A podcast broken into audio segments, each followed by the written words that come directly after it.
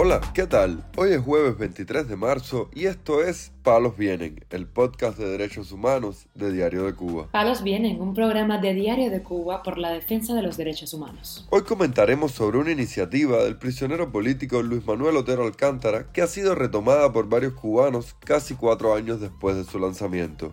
También hablaremos sobre una denuncia realizada por familiares de las hermanas Garrido que indica que las prisioneras políticas carecen de atención médica y siguen siendo hostigadas en la prisión. Por último, profundizaremos en la situación de un opositor y religioso cubano al que las autoridades le negaron la licencia extrapenal pese a estar delicado de salud. Lo más relevante del día relacionado con los derechos humanos en Palos Vientos. La campaña La bandera es de todos, en apoyo al artista preso Luis Manuel Otero Alcántara, cobró fuerza nuevamente en las redes sociales luego de que el activista y periodista Héctor Luis Valdés Cocho invitara a retomar esta iniciativa para recordar uno de los delitos por el que fuera encarcelado el líder del movimiento San Isidro.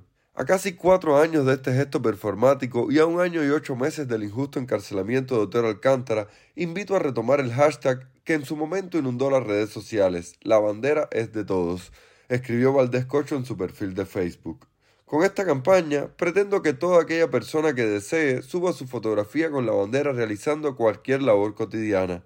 No necesariamente se debe recrear la performance de Luis Manuel Otero Alcántara, sino que con este gesto demostremos que sí podemos llevar la bandera como nuestra segunda piel, añadió Cocho.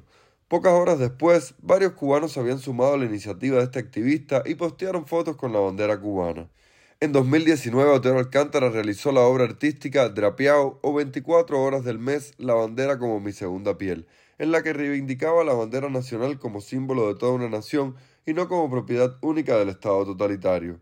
El régimen no solo monopoliza su uso, sino que penaliza cualquier gesto que considere inadecuado hacia los símbolos nacionales en la figura delictiva de ultraje a los símbolos patrios. Mientras tanto, la madre del prisionero político Abel Lázaro Machado Conde, quien fue encarcelado por participar en las protestas del 11 de julio, denunció que se encuentra en una celda de castigo actualmente en un video publicado en las redes sociales. Yo, Beatriz Conde Mesa, del municipio de Huine, madre del preso político del 11 de julio, Abel Lázaro Machado Conde, que es un acto de 25 años, que es un acto riesgo suicida con un trastorno de la conducta orgánica, con foco epilepsia, con déficit de atención, con una cefalea tensional importantísima de los nervios, que el gobierno de Cuba en estos momentos se encuentra en una celda porque el día 15 a las 7 de la noche me le cayeron a golpe en Quibicán. Julieski Montero, segundo jefe unidad, lo sacó para la compañía 8 donde él no podía estar porque tenía un enemigo y lo metió contra una red, está lleno de hematoma. Yo hice denuncia en la 15K. Yo hice denuncia a la fiscalía de Winnie, nadie ha ido a verlo todavía y está plantado en celda donde su vida está en riesgo. Donde su vida está en riesgo en estos momentos. Y voy a seguir más todavía ahora. Está bueno de descaro en el país este.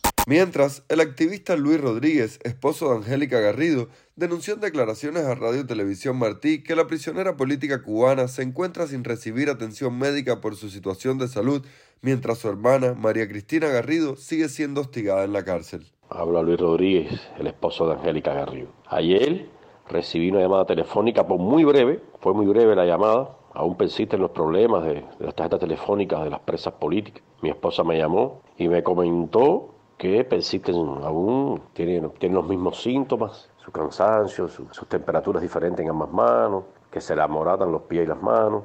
Ahora tiene otros síntomas más que han aparecido y solo ha venido un médico a hacerle un análisis de sangre. Nada de un clínico, ni mucho menos un neurólogo. Y me comentó, que fue lo que más ella le hizo énfasis, a que María Cristina está siendo sometida a brutal represión por medio de presas comunes en su galera. La ciudad ha estado usado ahora a presas comunes para atacar a María Cristina.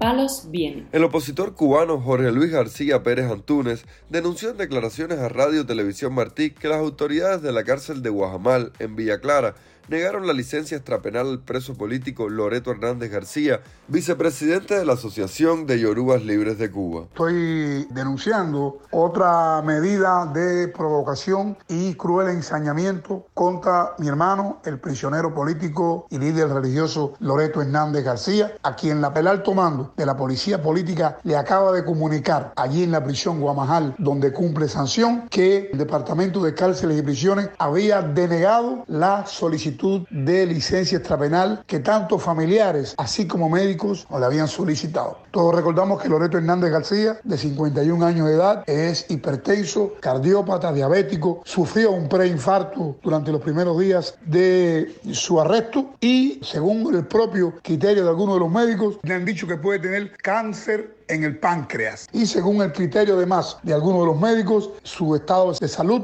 es incompatible con el sistema carcelario. Hernández García fue sentenciado a siete años de cárcel por su participación en las protestas del 11 de julio de 2021 en Placetas, Villa Clara.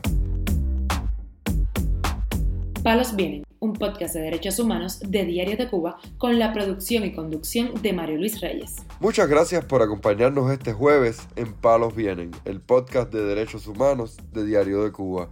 Pueden escucharnos en DDC Radio, Spotify, Google Podcast, Apple Podcast, Telegram y SoundCloud. Yo soy Mario Luis Reyes, mañana regresamos con más información.